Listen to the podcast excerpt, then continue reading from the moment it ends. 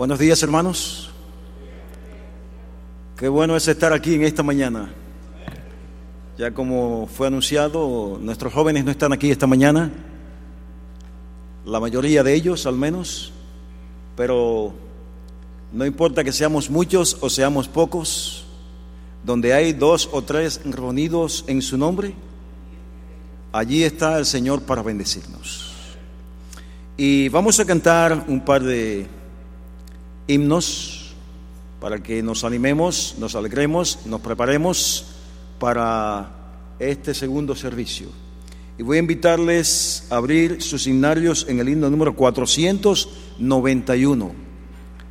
Levántate cristiano. Levántate cristiano. Despierta. Está alerta y listo para la batalla.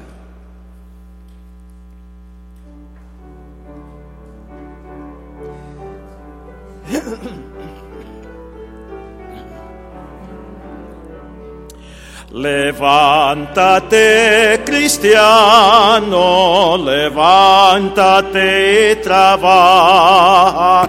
No dejes que tu vida se pase en la inacción.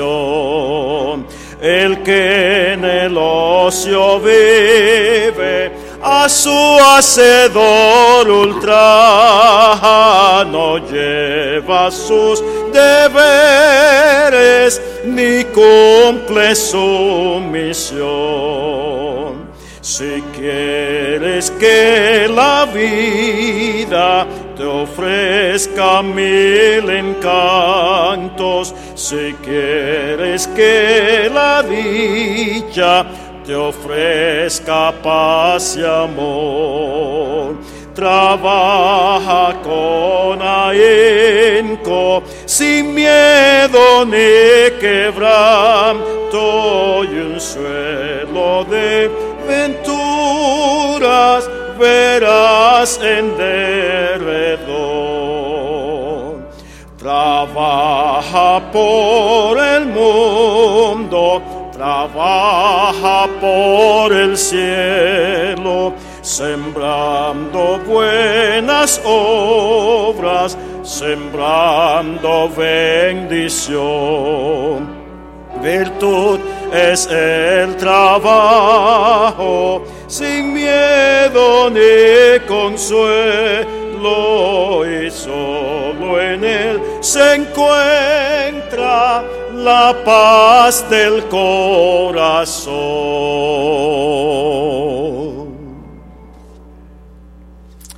Vamos a cantar el himno número 33 para dar entrada a nuestros oficiantes. Himno número 33 y vamos a pedirles que por favor estemos todos de pies.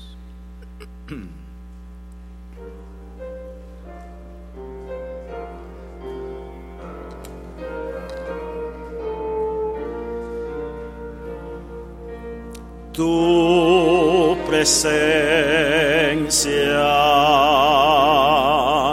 Padre amante,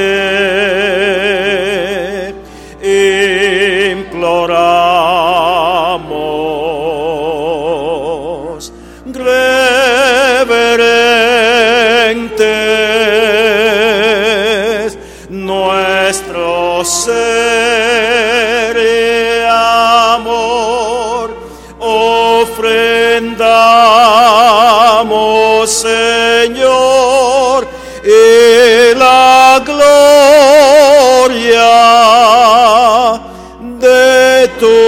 verdad. Hoy descienda a este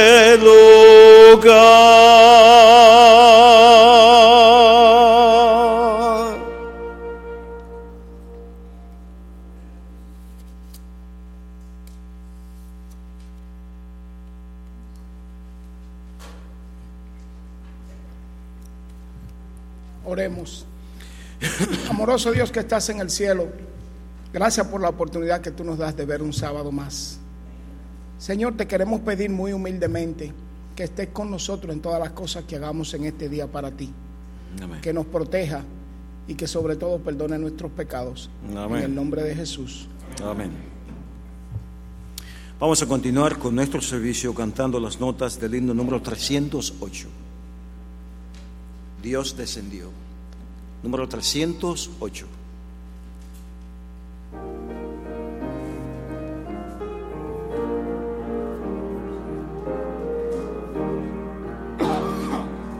Día tan grande no puedo olvidar, día sin gloria, sin paz. Cuando en tinieblas al verme andar, vino a salvarme el Señor.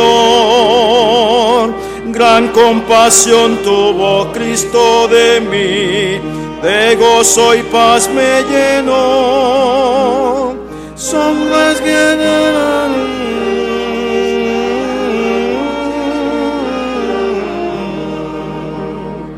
Dios descendió y de gloria me llenó. Cuando Jesús por gracia me salvó, fui ciego, me hizo ver y me Dios descendió y de gloria me llenó. Del Santo Espíritu yo renací en la familia de Dios, justificado por Cristo el Señor, gozo la gran redención Cristo pagó con su sangre por mí, indigno y vil pecador. A su regazo de gracia y así en mi vida salvó. Dios descendió y de gloria me llenó. cuando Jesús por gracia me salvó. Ciego, me hizo ver, mi noche iluminó. Dios descendió y de gloria me llenó. Tengo esperanza de gloria eterna, me regocijo en Jesús. Me ha preparado un bello hogar en la mansión celestial. Siempre recuerdo con fe y gratitud al contemplarlo en la cruz que sus heridas me dieron la vida, alabo al bendito Jesús. Dios descendió y de gloria me llenó. Cuando Jesús por gracia me salvó. hizo ver y a mi noche iluminó. Dios descendió y de gloria me llenó.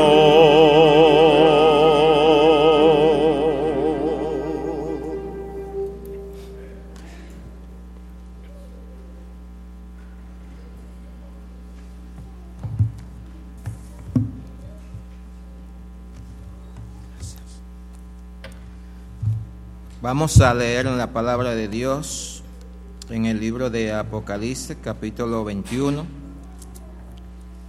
versículo 1 al verso 6. Dice, vi un cielo nuevo, una tierra nueva, porque el primer cielo y la primera tierra pasaron, y el mar ya no existía más. Y yo Juan vi la santa ciudad, la nueva Jerusalén, descender del cielo de Dios, dispuesta como una esposa ataviada para su marido. Y oí una gran voz del cielo que decía, He aquí el tabernáculo de Dios con los hombres, y Él morará con ellos, y ellos serán su pueblo, y Dios mismo estará con ellos como su Dios. Enjugará Dios toda lágrima de los ojos de ellos, y no habrá muerte, ni habrá más llanto, ni clamor, ni dolor, porque las primeras cosas pasaron. Y el que estaba sentado en el trono dijo, he aquí, yo hago nueva todas las cosas. Y me dijo, escribe, porque estas palabras son fieles y verdaderas. Y me dijo, hecho está, yo soy el alfa y la omega, el principio y el fin. Al que, tu, al que tuviere sed, yo le daré gratuitamente de la fuente del agua de vida. Que Dios bendiga su palabra y que esto sea una realidad. Vamos a potrarnos para tener la oración.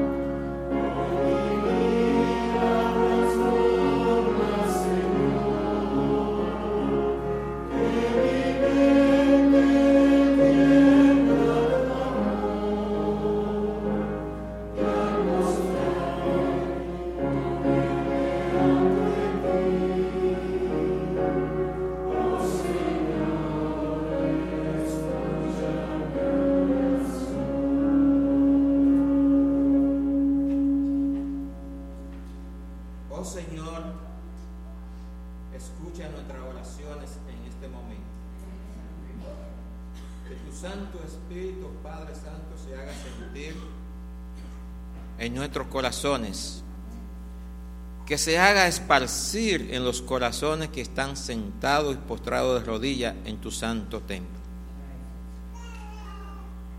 Que tú has dicho, oh Dios, en tu palabra que donde hay dos o tres, yo estaré allí para bendecirlos. Necesitamos esa bendición tuya en este momento. Necesitamos tu fortaleza. Necesitamos, oh Dios, que tú nos hagas sentir que estamos contigo en el reino de los cielos. Padre, hemos venido aquí con un corazón quizá herido, pero queremos salir de aquí con ese corazón sano. Sano porque la sangre de Cristo Jesús nos ha sanado. Esa herida del pecado, oh Dios, ya está vencida por Cristo Jesús. Y como tú dices en tu palabra, tú fuiste a preparar un lugar para cada uno de nosotros. Esa mansión gloriosa que tú has hecho, Padre, es para cada uno de nosotros. Queremos llegar allí con tu ayuda y tu poder. Que lo que estamos aquí en esta mañana y todos los que se han potrado en el mundo entero para adorar tu nombre, nos encontremos allí en aquel lugar, en ese día glorioso de esa reunión, de esa santa cena, junto con Cristo Jesús. Gracias, Padre, por esas grandes promesas, que podamos ponerlas en práctica. Ahora te pido una bendición también por nuestro hermano Macei. Tú lo has escogido en esta mañana para exponer tu palabra. Límpiale su labio, límpiale su corazón y que ese colirio de tu Santo Espíritu se parse en él y que solamente hable tu palabra. Ayúdanos nosotros a escucharla, ponerla en práctica en nuestra vida. Te lo rogamos, te lo pedimos en el nombre de Jesús. Amén.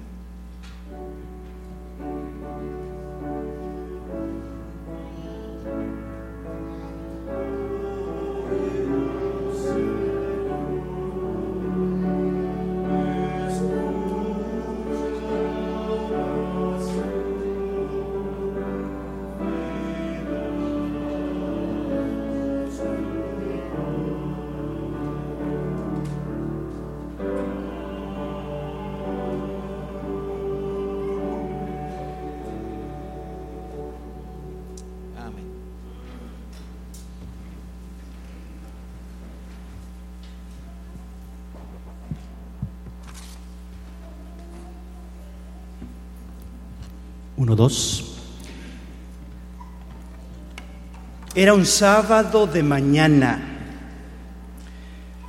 De repente entra una persona a la sinagoga de aquella mañana y aquella persona estaba, dice la historia, que estaba lleno del Espíritu de Dios. Se sentó en la sinagoga. Los dirigentes de aquella sinagoga al verlo lo invitaron a pasar al frente. Dice la historia que esta persona que se llamaba Cristo Jesús lleno del Espíritu Santo, abrió la palabra de Dios. Y el libro que él abrió fue el libro de Isaías, Isaías 61. Y las palabras que él dijo en aquella mañana fueron estas. El Espíritu de Jehová, el Señor, está sobre mí, por cuanto me ha ungido Jehová, me ha enviado a dar buenas nuevas, a predicar las buenas nuevas de salvación a los quebrantados de corazón, a publicar libertad a los cautivos y a los presos y aperturas de la cárcel, a proclamar el año de las buenas voluntades de Jehová y el día de la venganza de nuestro Dios y a consolar a todos los enlutados. Notamos que el Señor vino a dar, ¿a dar qué? buenas nuevas. Todo el cielo se goza en dar, porque de tal manera amó Dios tanto al mundo que dio a su único Hijo, para que todo aquel que en él crea no se pierda, mas tenga vida eterna. Primera de Crónica 29, 12 dice, de lo recibido de tus manos, eso te damos. O sea, Dios nos lo dio a nosotros y de lo que Él ya nos dio, nosotros les damos. Así que nosotros estamos llamados a imitar a Jesús y a dar con un corazón alegre y regocijado. Dice, es, es mejor dar que, que recibir. Así que cuando nosotros damos, no sé lo que sucede, pero cuando tú das con un corazón alegre, un corazón contrito y humillado, lo que tú das se te devuelve de una manera que yo no te puedo explicar. Así que el llamado que hago esta mañana, que demos con un corazón alegre. Y lo que Dios más quiere que nosotros les demos es que nuestro corazón. Así que da tu corazón a Cristo y Él hará de ti grandes maravillas, te lo aseguro. Vamos a orar por los diezmos y las ofrendas. Inclinemos el rostro.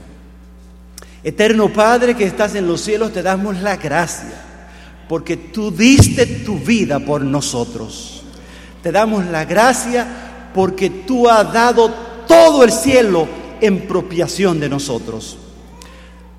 Ayúdanos, Señor, a darte nuestras vidas a ti, Señor. Bendice los diezmos y las ofrendas que hoy te damos con un corazón alegres. Es en el nombre de Jesús.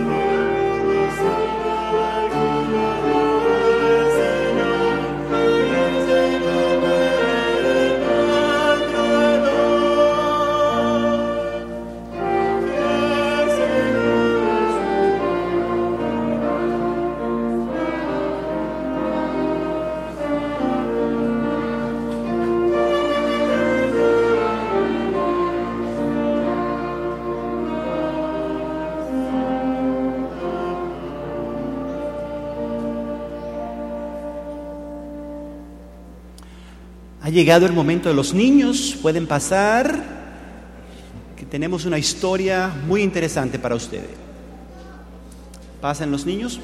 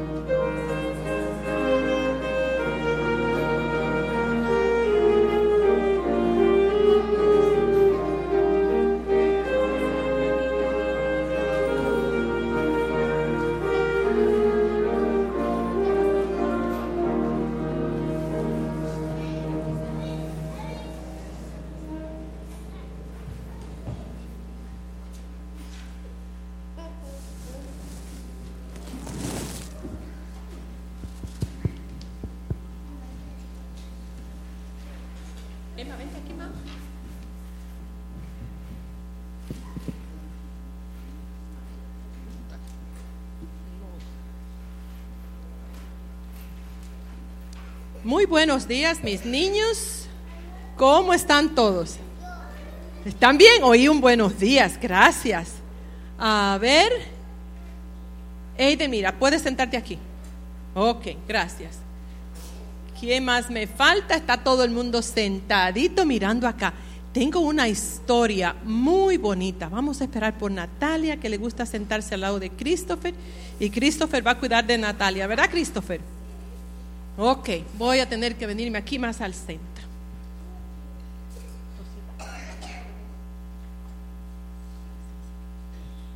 En la Biblia hay muchas historias sobre Jesús y muchas historias de las cosas lindas que Jesús hizo. Pero una de mis favoritas es la historia de una señora que la Biblia no dice el nombre, pero estaba muy enferma. Jocelyn, ella estaba muy enferma. Y cuando tú estás muy enferma, tiene agua, ¿y verdad que sí? A veces te duele la cabeza y tiene fiebre. ¿Y ¿Alguno de ustedes se ha enfermado? ¿Sí? Ay, sí, ¿le duele la cabeza? ¿Tú no? Ay, qué bueno que no te he enfermado. Porque esta señora le dolía la cabeza y le dolía la garganta y no sabía qué hacer. ¿Y dónde ustedes creen que ella fue? ¿Dónde ustedes creen que ella fue? Préstamelo, mamá, te lo doy ahorita. ¿Dónde ustedes creen que ella fue? Ella fue a Dios, pero también fue a otro lugar. ¿Dónde fue? ¿Ah? Y cuando los niños están enfermos, ¿dónde papi y mamá los llevan? ¿A dónde? Doctor. ¿A dónde? Doctor. Al doctor. Pues mira, esta señora pobrecita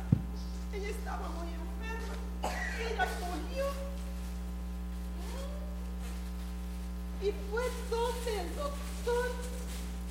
Y allí ella fue donde el doctor. Y el doctor se puso una cosa en la cara así que se llama la máscara. ¿Sabe por qué el doctor se la puso? Porque él no quería enfermarse. Él no quería enfermarse y él fue donde la señora y le dijo, mm, ay, sí, tú estás muy enferma, pobrecita. Está muy enferma enferma y le dolía la cabeza. Ay, pobrecita Edwin, mire, estaba tan enferma la señora. Pero ¿sabe lo que le dijo el doctor? ¿Sabe lo que le dijo el doctor? ¿Qué le dijo el doctor? No podía sanarla. Ay, ay, ay. El doctor no podía sanarla. Así que el doctor se quitó todo y la señora estaba tan triste. Y fue donde otro doctor y no podía. No podía. Y fue donde otro doctor. Y el doctor dijo, no, no puedo sanarla. Y la señora estaba tan triste. Tan triste porque ningún doctor podía sanarla. Pero entonces ella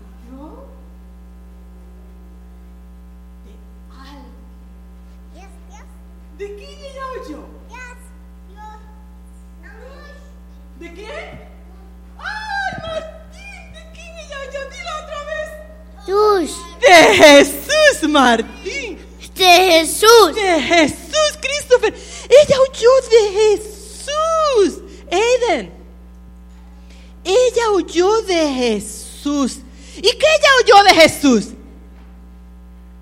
¿Qué ella oyó de Jesús? ¿Qué ustedes creen que ella oyó de Jesús?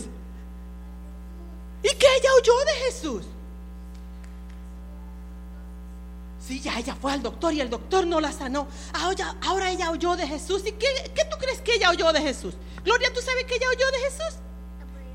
Aiden, ¿qué oyó de Jesús? La podía sanar. ¡Oh, Jesús podía sanarla! Jesús podía sanarla. Pero ella no podía llegar a donde estaba Jesús. Había mucha gente. Michael, mucha gente había. Jocelyn, mucha gente había. Y ella no podía llegar cerca de Jesús, pero ella dijo, "Mm, si yo puedo tocar el manto de Jesús, yo voy a ser sana. Si yo puedo, ¿qué? Tocar el manto de Jesús, ella podía ser sana. Ella podía ser sana con tocar el manto de Jesús. ¿Y sabe qué hizo? Jesús iba caminando. A ver quién toca el manto de Jesús. Jesús iba caminando. Jesús iba caminando. Y ella estaba entre toda la gente. Y Jesús iba caminando. Y ¡pum! Que ella tocó el manto de Jesús. Y se y se sanó. Se sanó en ese mismo momento. Ya no le dolía la cabeza, ya no tenía fiebre, ya no tenía nada. Se sanó Jesús, la sanó. Mis niños, ¿por qué le traigo esta historia? Porque quiero decirle que Jesús todo lo puede. Díganlo, Jesús todo lo puede. Díganlo otra vez. Jesús todo lo puede. Ay, me gusta como, como Christopher lo dijo. Dilo otra vez, Christopher. Jesús todo lo puede. Muy bien, ¿alguien más quiere decirlo? Aiden quiere decirlo, dilo Aiden. Jesús todo lo puede. Sí, Jesús todo lo puede. Y yo quiero decirles que algunos de ustedes tienen a mami enferma. Martín quiere decirlo, ven Martín. Dilo Martín. Muy bien Martín, Jesús lo puede. Si algunos de ustedes tienen, Michael, quizás a mami enfermita, Edwin, quizás a papi enfermito, abuelito, abuelita, una tía, un hermano, una hermana. Jesús puede, Jesús puede. Así que vamos a orar. ¿Qué tú quieres decir, Josh? ¿Qué es de qué? Jesús puede, ¿verdad que sí? Sí, Jesús puede. Así es que vamos a orar y ustedes no se cansen de orar a Jesús. ¿Que Jesús? ¿Jesús qué? Otra vez, ¿qué Jesús qué? Jesús todo lo puede. Jesús todo lo puede. Vamos a cerrar nuestros ojitos y a darle gracias a Jesús porque Él todo lo puede. Ven, Martín, ven, ven. A ver, ¿quién tiene los ojos cerraditos? Ok, vamos a orar. Querido Dios, Querido Dios, gracias gracias porque tú porque tú nos cuidas nos cuidas, y nos sana. nos sana. Aprendimos Apetimos que Jesús de que Jesús todo lo puede. Todo lo puede. Gracias, Gracias. te amamos. Te amamos. En tu nombre, En tu nombre. amén. Amén. Ok, ahora calladitos con mami y papi. Ya, y abuela. o tío o tía, quien esté. ok, Jocelyn, ahora te vas.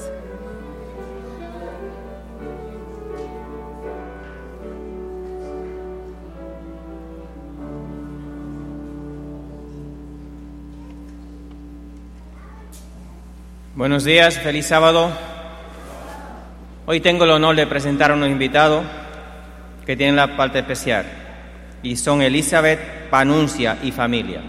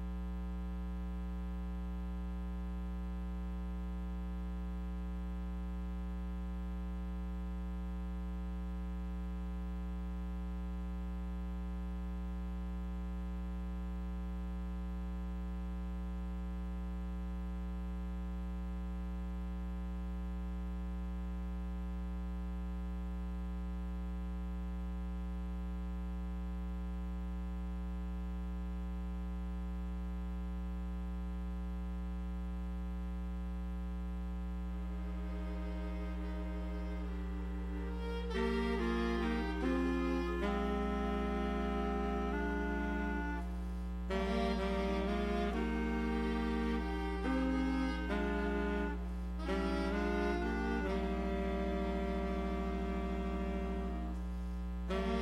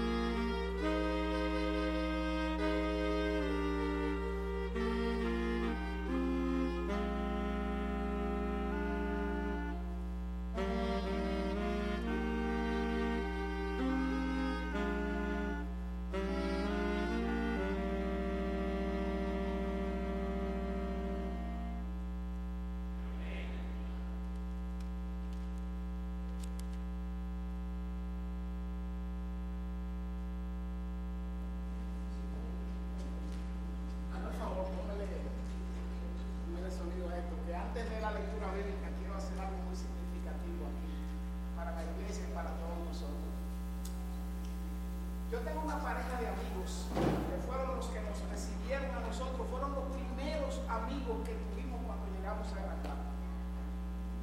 Y es un placer para mí que, se, que vengan al frente la hermana Rosa Padín y su esposo Joe, porque ellos cumplen 50 años de casados.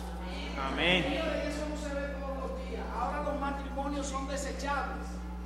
Perdiste lo que tenías aquí, ya te cambio o algunas cosas bonitas que tú tenías ya no las tienes y yo te voy a cambiar. ¿Qué dice la palabra? ¿Juntos hasta cuándo? Hasta la muerte. Hasta que la muerte nos separe. Y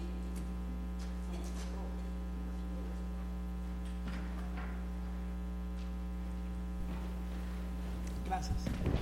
Y para mí es un placer tenerlos aquí, porque yo recuerdo que el hermano Joe, hace unos cuantos años atrás, no voy a decir cuántos, son como 20, él iba casi una vez al mes y me decía, usted se recuerda yo, voy para Atlanta, hermano Macei, vamos a poner este carrito bien y poníamos el carro de una manera que él podía ir a Atlanta, le gustaba manejar.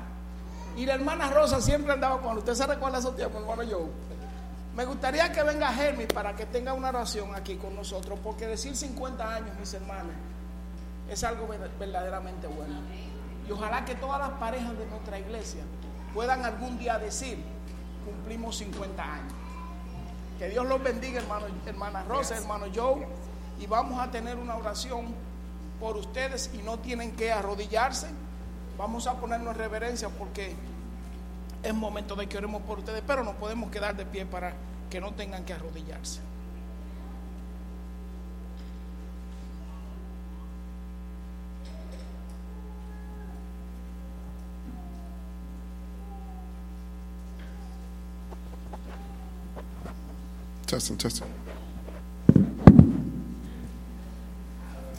Vamos a orar.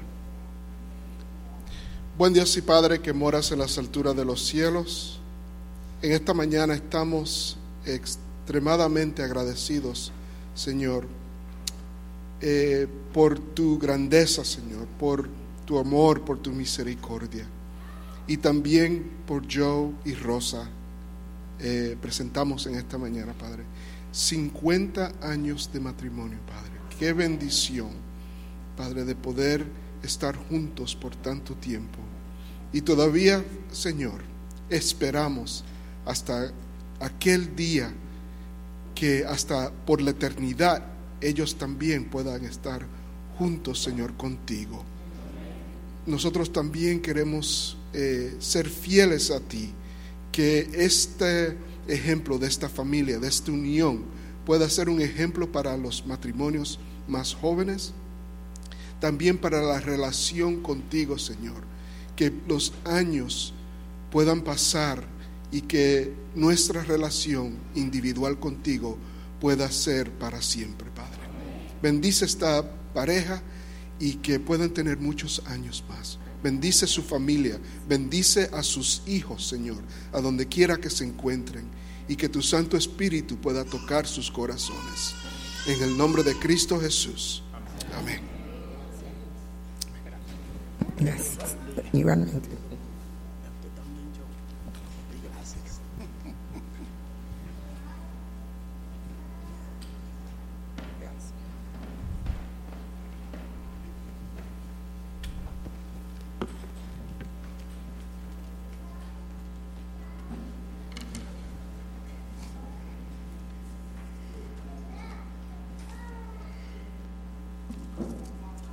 Buenos días, feliz sábado. Sean todos bienvenidos a la casa del Señor.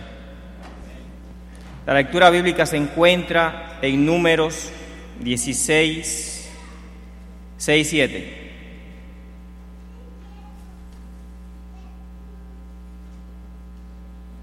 Y dice la palabra, hacer esto, tomaos incensarios Core y, todas sus, y todos sus séquitos, y poner fuego en ellos, y poner en ellos incienso delante de Jehová mañana. Y el varón a quien Jehová escogiere, aquel será el santo. Esto os basta, hijos de Leví. Palabra del Señor.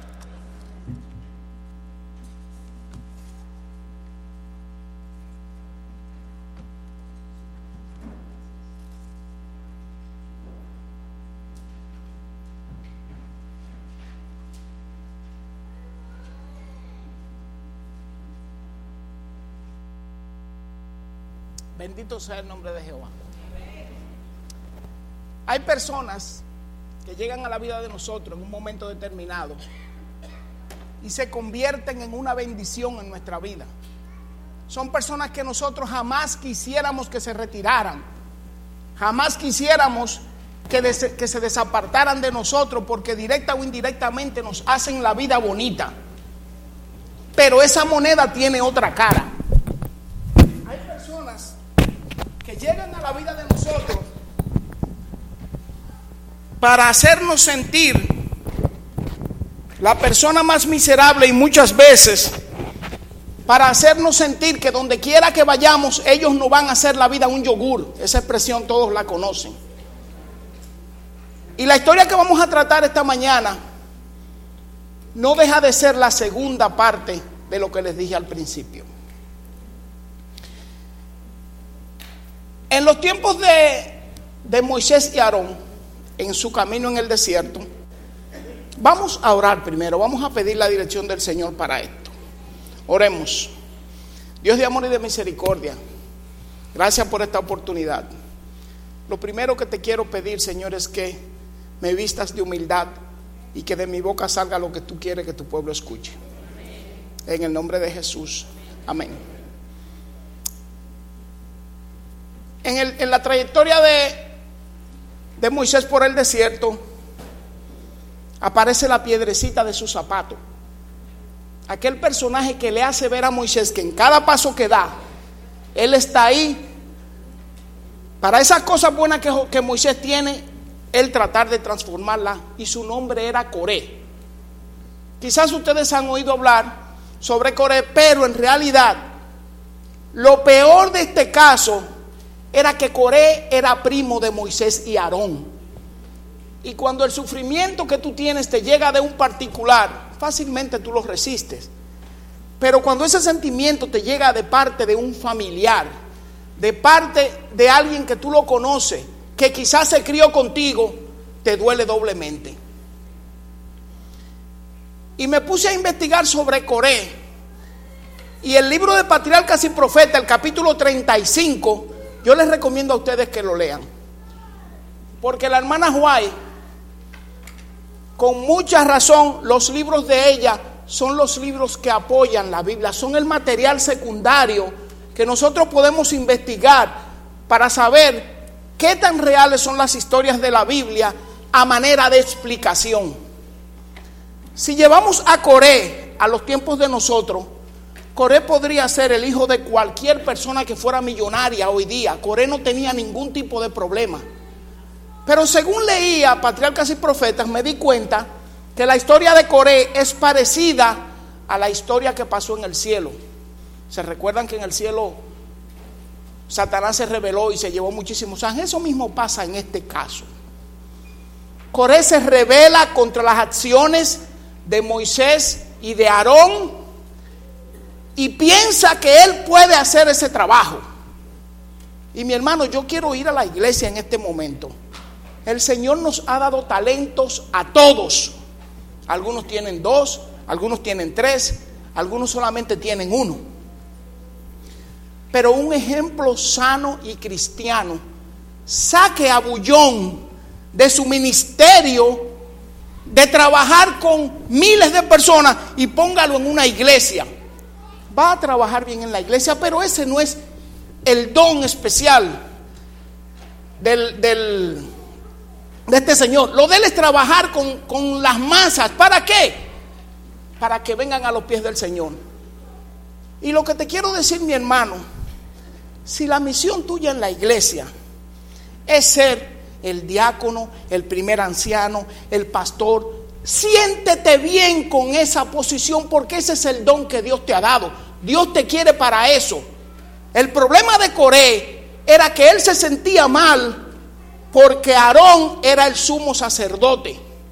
Y si hablamos de las cosas del tabernáculo, dice la palabra que Aarón, que Coré tenía una misión especial, no la especifica. Pero quién sabe si Coré era la persona encargada de cuando se movía el tabernáculo de un sitio a otro, era él quien preparaba todas las cosas. Todo tenía que ser igual cuando se movían. Las doce tribus tenían que estar en su sitio. Todo tenía que ser igual. ¿Quién sabe si la, si la labor de Coré era organizar estas cosas? Pero él no estaba conforme. Él quería un poco más. Y me gustaría que todos los que tengan Biblia, por favor, la abran en el libro de números. Y alguien que por favor se lea números 16, versículo 3, por favor.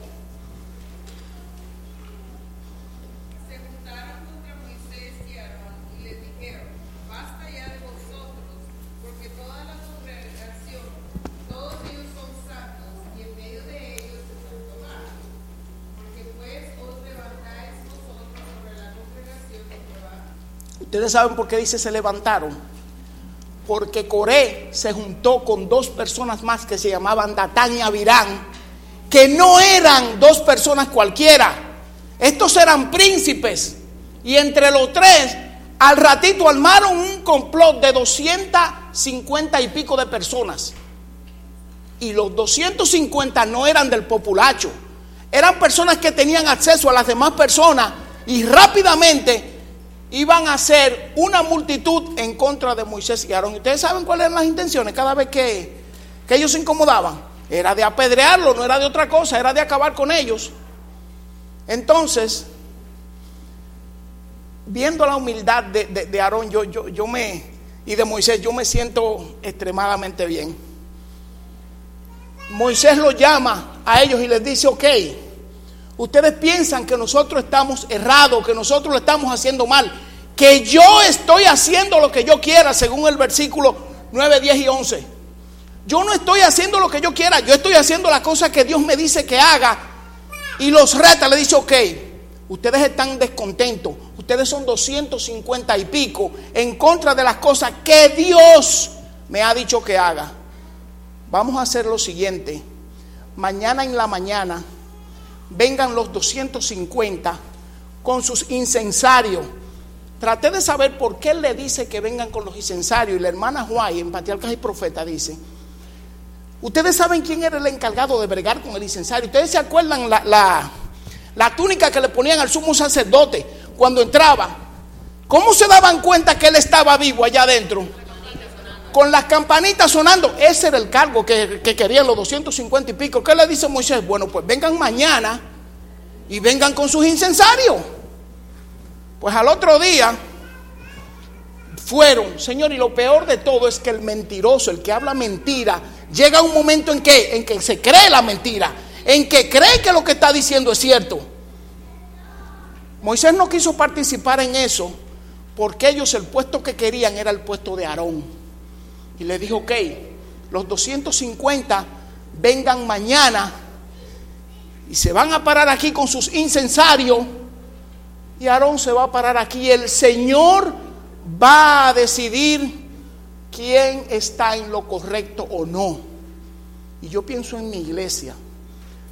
Yo sé de la iglesia adventista, pero la iglesia que yo conozco es esta. Yo a quien conozco es a ustedes. A mí me gustaría que cuando el Señor ponga en balanza a esta iglesia, no se encuentre justo. Eso fue lo que Moisés le pidió a Dios que hiciera.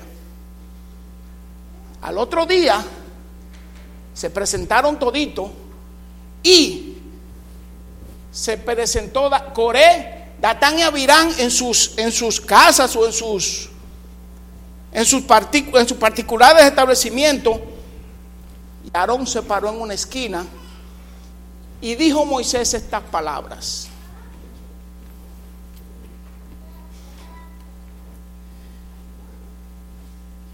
Habla a la congregación, eso es Dios hablándole a Moisés, habla a la congregación y dile que se aparten de Coré, Datán y Abirán.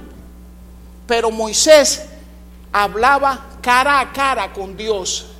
Y por las palabras que Dios le dice a Moisés, Moisés se da cuenta que lo que Dios va a hacer es algo verdaderamente grande.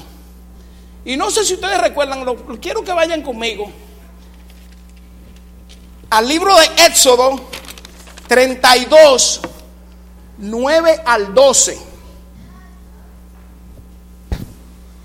Porque allí, en otro tiempo, Moisés habló con Dios en favor del pueblo y le dice, Señor, no lo destruya, porque si tú lo destruyes, ¿qué va a decir el faraón? Mira, lo sacó de, Egipto para matarlo en el desierto. Pero Dios oía a Moisés. Eso me dice a mí que Dios oía a Moisés. ¿Por qué? ¿Dios destruyó el pueblo? No. Ahora vamos a la otra cara que tiene la misma moneda. Vamos a número 16. Y alguien que ahora sí se lea del 21 al 24, por favor.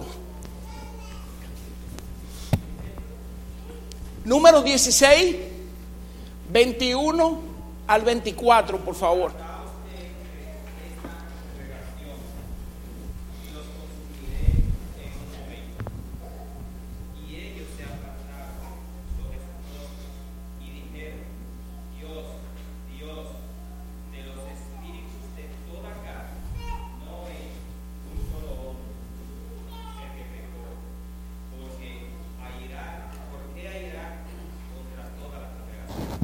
En ese momento, Moisés se da cuenta que el Señor lo quiere barrer a todos.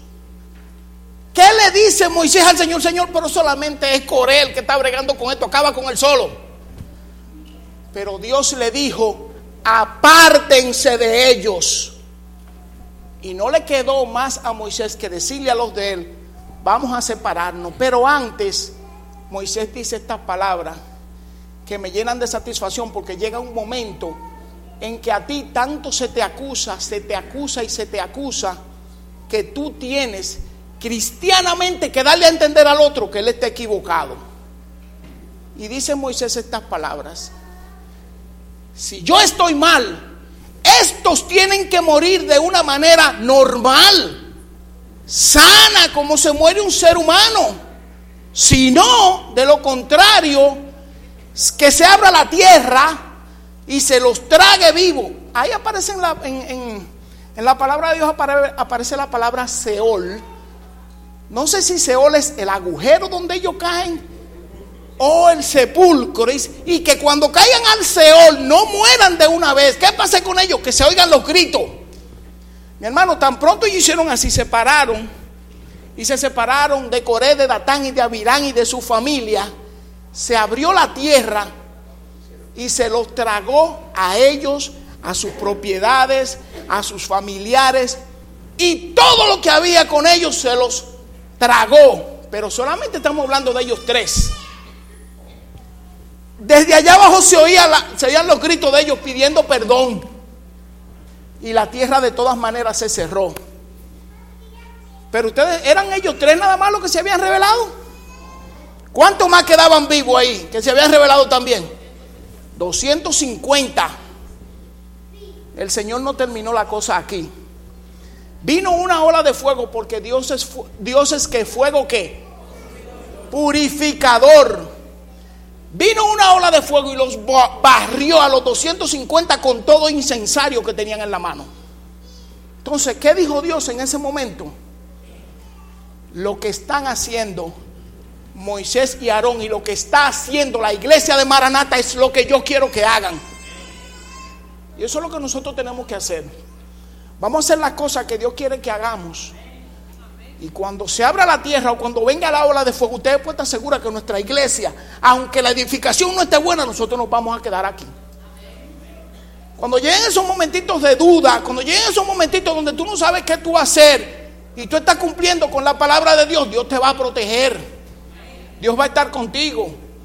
Y eso fue lo que pasó con, con- con el pobre Aarón, que estaba encargado de hacer las veces de sumo sacerdote. Y Coré y su gente querían ultrajar eso. Pero ¿qué pasó aquí, mis hermanos? Después que los 250, el Señor los extermina, esta gente tenía un poder de convencimiento tan grande que es como cuando yo vengo y digo, aquí me paro y digo, yo amo al Señor y lo voy a hacer dueño de mi vida y voy a hacer las cosas que Él quiere que yo haga. El que tiene el mismo sentimiento y no tiene el don de decirlo porque tiene miedo, porque es tímido, ¿qué hace en su corazón? También lo dice. Dice, bueno, Macei, yo también, yo voy a... Cuando esta gente empezaron a instigar el pueblo, 250 se rebelaron abiertamente, juntamente con Coré, Datán y Abirán. Pero en el grupo grandísimo había un grupo que lo tenía en el corazón. Ellos se creen que nosotros no estamos de acuerdo en que lo que ellos están haciendo no está bien hecho. Eso es lo que explica número 16, señores. Léase este- esta historia y si, quiere compactarla, váyase al, al- al capítulo 35 de Profetas y Reyes. Usted, y usted se va a dar cuenta cómo la hermana Juan lo desglosa eso. ¿Cómo da a entender que nosotros no debemos de envidiar nada que tenga nadie? Sea en el trabajo, sea en tu casa, sea con tus hijos, con tus amigos. Si alguien tiene algo y tú lo quieres, trabaja. Pídele a Dios que te ayude a conseguir eso que el otro tiene y que tú dices, oh, yo también quisiera estar así, pero de una manera, no con envidia, porque cuando ya tú llegas al término de la envidia, te sientes mal por lo que aquel tiene. Entonces eso es lo que está pasando aquí. Coré no está mirando las labores que él tiene, Coré no está mirando lo importante que él es en las cosas del tabernáculo. Coré está mirando las cosas que él quiere hacer y que está haciendo otra gente, pero que no son su responsabilidad. Usted me dice a mí mañana, Masai, coge ese micrófono y tengo una parte especial y yo lo que voy a hacer es un ridículo aquí. ¿Por qué? Porque ese no es el don que Dios me ha dado. Eso es lo que yo quiero que entendamos. Vamos a tratar de buscar en nuestro interior qué es lo que Dios quiere que yo haga y tratar de hacerlo. Pero hay dos cosas que tú tienes que hacer antes de que Dios te revele el don que tú tienes, porque Dios es bueno. Dios siempre te va a revelar ese don que tú tienes. Y la prueba es la siguiente. Usted como padre, desde pequeño usted se da cuenta cuál es la actitud del niño. Y si canta, ¿qué tú haces? Tú lo traes a la iglesia para que tenga partes especiales. Porque Dios te muestra temprano cuál es el don que tú tienes. Pero ¿qué es la primera cosa que tú tienes que tener? Tú tienes que tener humildad. Porque si Dios te da ese don y tú no lo aplicas con humildad, tú te vas a poner arrogante. No, yo soy el que mejor canta en la iglesia. A mí hay que llevarme solamente cuando hay cosas verdaderamente especiales. Dios te ha dado un don, pero tú lo estás tratando con humildad. No, cuando tú te portas así. Cuando te portas humilde, Dios hace que tú hagas maravillas con ese don que tú tienes. Y eso era lo que pasaba con Moisés. Y a mí me agrada que esta gente pateándolo y él pidiéndole a Dios que lo perdone, que no acabe con ellos. Pero el Señor es justo. Y el Señor no te va a poner más carga de la que tú puedes aguantar en tus hombros. Pero tampoco va a dejar que tú no recojas lo que tú siembras. Vamos a estar claros en eso. El Señor es misericordioso. Te va a ayudar en todo lo que tenga que ayudarte. Pero te va a permitir que tú recojas las cosas que tú siembras. Y esto pasó con Coré. Pues le decía que aparte de los 250, había un grupo que también seguía pensando igual que Coré, Datán y Abirán. Y se acotaron tranquilos en su casa y se fueron, pero no se fueron porque ellos no querían hablar. Se fueron porque cogieron miedo, porque vieron que el Señor con una ola de fuego acabó con los 250 y dijo, no, yo lo mejor que yo hago es irme a casa para que el Señor no me borre a mí también. Pero es lo que yo te digo, cuando tú tienes algo en el corazón, eso es lo que pasa entre Enilda y yo, o entre yo y Enilda. Yo siempre le he dicho, cualquier cosa que tú tengas y que me quieras decir, dímela. Vamos a la mesa de la negociación, yo te digo lo que yo pienso, tú me dices lo que tú piensas, sacamos una conclusión y de ahí hacemos lo mejor para la familia. Pero esta gente no, esta gente se quedaron con lo de ellos adentro. No llamaron a Moisés ni llamaron a Aarón para explicarle que ellos también seguían sintiendo que lo que ellos estaban haciendo no estaba bien. Y al otro día se presentaron en la puerta del tabernáculo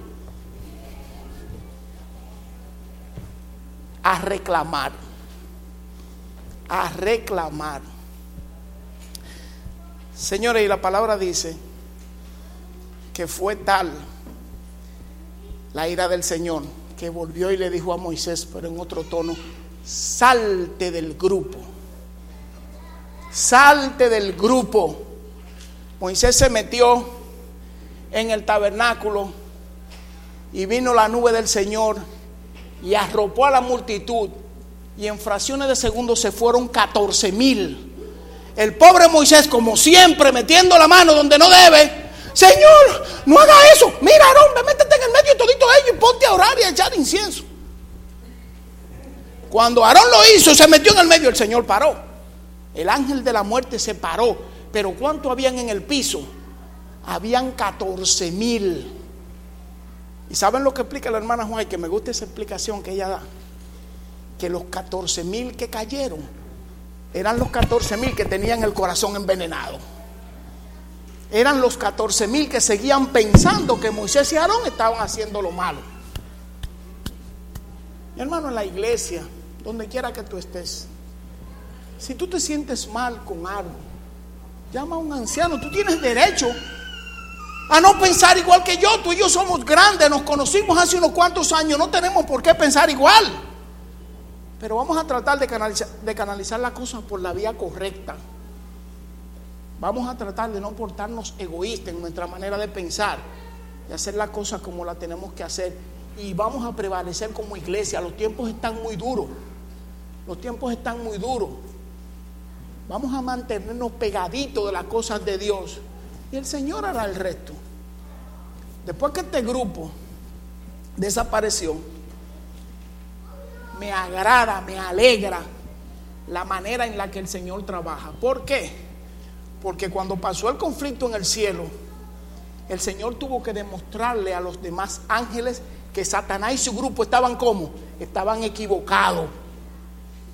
Y a un ser humano se le dificulta muchísimo y te voy a decir por qué. Yo puedo estar aquí y tener problemas o diferencias con cinco. Y yo ir donde tres, mira lo que está pasando esto y esto, y yo convencerlo a los tres. Pero los otros dos, por más que yo le diga, no lo voy a convencer. Pero el Señor tenía que hacer algo para que todo el otro grupo supiera que lo que él había hecho era lo correcto. Y, y- le digo que me, me maravillo con esto que hace el Señor. Y aquí vamos a entrar al 17. Y me gustaría que Nilda lea algo, por favor. Escuchen esta lectura, por favor.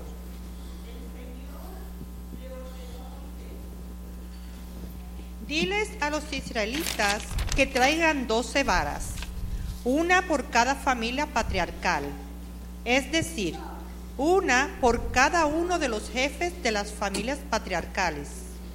Escribe el nombre de cada uno de ellos sobre su propia vara. Sobre la, sobre la vara de Leví escribe el nombre de Aarón, pues cada jefe de familia patriarcal debe tener su vara. Colócalas frente al arca del pacto, en la tienda donde me reúno con ustedes. La vara que retoñe será la de mi elegido. De ese modo me quitaré de encima las constantes quejas que los israelitas levantan contra ustedes. Moisés se lo comunicó a los israelitas y los jefes le entregaron doce varas, una por cada jefe de su familia patriarcal. Entre ellas estaba la vara de Aarón. Ustedes saben lo que hace el Señor para que la gente quede convencido de que Él está en lo correcto, de que Aarón y Moisés son los encargados de hacer ese ministerio. Las doce varas pertenecen a las doce tribus. Las doce tribus eran las que se colocaban alrededor del tabernáculo cuando se ponía en algún sitio. Ellos eran los encargados de tener control de aquella multitud, porque recuérdense que más, de tres cuartos de millón habían en el grupo peguero que iba corriendo, que, que andaba en el desierto. Había que organizarse para que alguien tomara control de toda esta gente. Entonces, ¿qué hace él? Mira, de cada casa, de cada una de las tribus, tú vas a coger una vara. Me imagino que era con. Pienso que la vara era un, un, un, un palo seco. Y cada uno le va a poner su nombre y la vas a llevar al tabernáculo. La vara que florezca, esa es la vara de la persona que yo quiero, que yo ordené, que yo en el nombre de Dios le dije, mira, haz esto para mí. No que tú lo cogiste ni que Aarón se puso ahí porque él quiso. Y las doce varas fueron puestas en el tabernáculo. ¿Qué pasó, Enilda, después de eso? Moisés colocó las varas de delante del Señor en la tienda del pacto. Al día siguiente, Moisés entró en la tienda del pacto y al fijarse en la vara que representaba a la familia de Leví, vio que la vara de Aarón no solo había retoñado, sino que también tenía botones, flores y almendra. Sacó entonces de la presencia del Señor todas las varas y las puso delante de los israelitas para que por sí mismo vieran lo que había ocurrido. Y cada jefe tomó su propia vara. El Señor le dijo a Moisés, vuelve a colocar la vara de Aarón frente al arca del pacto, para que sirva de advertencia a los rebeldes. Así terminarás con las quejas en contra mía y evitarás que mueran los israelitas. Moisés hizo todo tal como el Señor se lo ordenó. Entonces los israelitas le dijeron a Moisés, estamos perdidos, totalmente perdidos, vamos a morir. Si ven cómo Dios hace justicia sin tener que agarrarlo a todito y congregarlo y empezar a hablar con ellos, coge doce varas de las doce tribus y ponla en el tabernáculo y ponle a cada vara el nombre de cada uno de los dueños de las... La que reverdezca, la que amanezca mañana con flores, con frutos, con nueces. Esa es la vara de la persona que yo quiero que siga haciendo el trabajo de sumo sacerdote. La única vara que no solamente reverdeció, sino que hasta nueces echó, fue la vara de Moisés. Y hay algo importante. Ustedes han oído de, hablar de esa vara, que es la que está en la- en el arca. Yo en realidad no sabía la historia de cómo la vara había salido. Pero después que me puse a ver, digo yo, oye, qué maravilloso es Dios.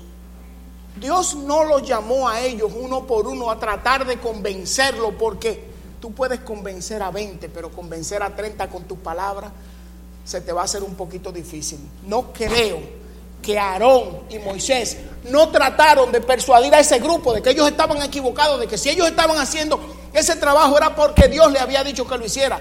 Que no era que ellos querían ni que ellos se pusieron ahí porque no, yo soy Moisés o yo soy Aarón, descendiente de la tribu de Leví y yo tengo que hacer este trabajo. Dios lo había designado para eso. Al trabajo que Dios te designe, realízalo. No le digas a Dios que no. Dios te va a buscar hasta debajo de la piedra para que tú hagas el trabajo. Pero también Dios te da libre albedrío. Si debajo de la piedra tú dices que no, Dios te va a dejar que no lo hagas. Pero las bendiciones que te vas a perder por no hacer eso, tú no te imaginas cuáles son. Entonces esto era lo que pasaba con Moisés y Aarón. Ellos hicieron lo que Dios le dijo que hicieran. A final de cuentas, Dios le dio a entender al pueblo que en realidad ellos estaban equivocados sin tener que decir una palabra por vía de Moisés o Aarón. Solamente presentando las doce varas y viendo cuál era la que había florecido, ellos entendieron rápidamente porque de hecho la vara tenía el nombre de Aarón, para que no hubiera confusión de que Dios lo había tomado a él para que hiciera eso. Entonces, mi hermano, ¿cuántas varas va a tener el Señor que traerme a mí o a ti para que tú y yo entendamos que esto es lo que Él quiere que nosotros hagamos?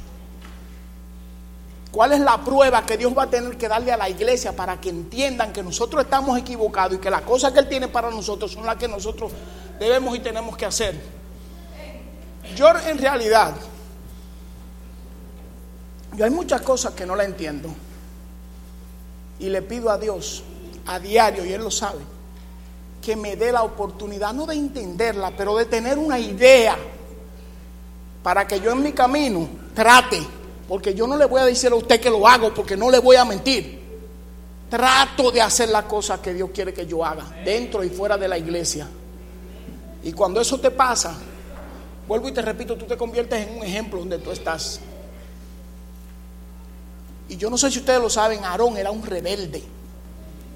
Aarón era un rebelde. Pero Dios conocía el corazón de él. Dios conoce el corazón tuyo. Tú quizás ahora mismo estás en una serie de ideas que no son las correctas, pero Dios conoce ese corazón que tú tienes y quiere trabajar con él. Si tú estás aquí es por algo. Si tú estás aquí es por algo. Ahora, ¿cuál es ese algo? Pídele a Dios que te lo muestre. Que Dios no tenga que traer una vara a Maranata y ponerla a rebeldecer aquí para que nosotros entendamos que nosotros tenemos que hacer lo que Él quiera. A mí no me gusta, yo respeto el tiempo, a mí no me gusta pasarme de las 12 en las prédicas. Yo creo que lo que hemos hablado en esta mañana es suficiente para que tú entiendas que los talentos que Dios te ha dado son talentos que Él te los dio. Pero son talentos limitados. Tú no puedes querer tener una parte especial cuando tú en lo que eres bueno es en obras misioneras. Que tú entiendas que si tú eres bueno haciendo tres o cuatro cosas, que esas son cosas que yo tengo que orar por ti para que el Señor te las siga bendiciendo cada vez que te toque hacer una de ellas. Aquí hay personas que, se, que vienen y dan, hacen una parte especial, predican, hacen.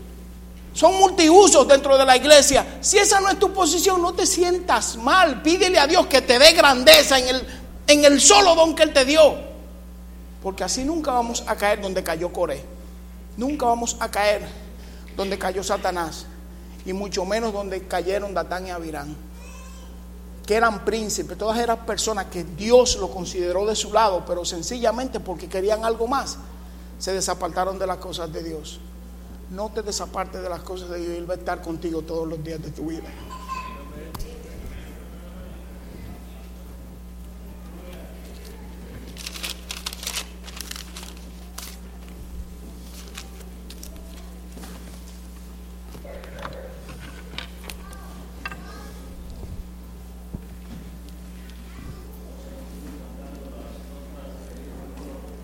Trescientos dos. Himno número 302. Vamos a invitarles a todos a ponernos de pies para entonar este himno.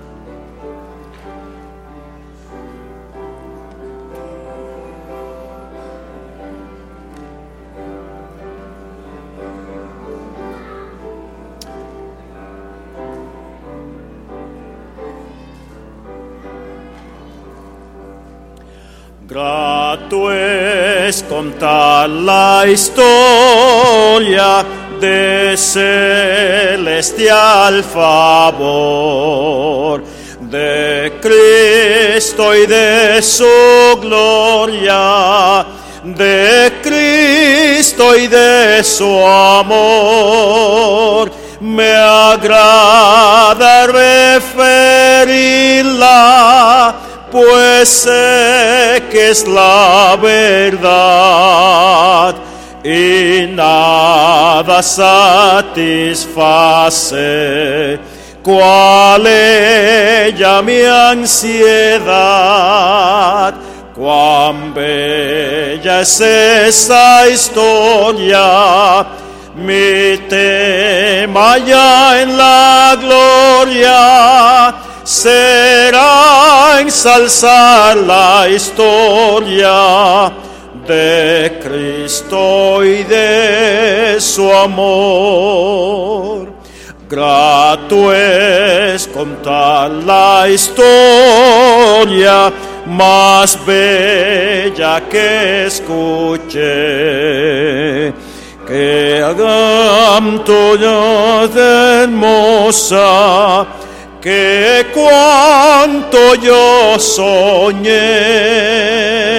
contarla siempre anhelo, pues hay quien nunca oyó que para redimirle el buen Jesús murió Cuán bella es esta historia, mi tema ya en la gloria será ensalzar la historia de Cristo y de su amor. Grato es contar la historia que placentera es. Y es más al repetirla, preciosa cada vez. la historia pues que canto, oíd con atención,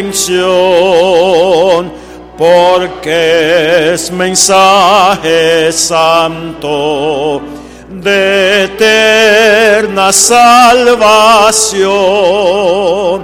Cuán bella es esta historia, mi tema ya en la gloria será ensalzar la historia de Cristo y de su amor.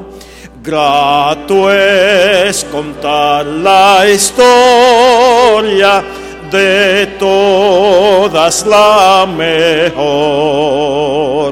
que cuanto más se escucha, infunde más amor. Y cuando allá en la gloria entone mi cantar, será la misma historia que tanto supe amar. Cuán bella es esta historia, mi tema ya en la gloria será ensalzar la historia de Cristo y de su amor.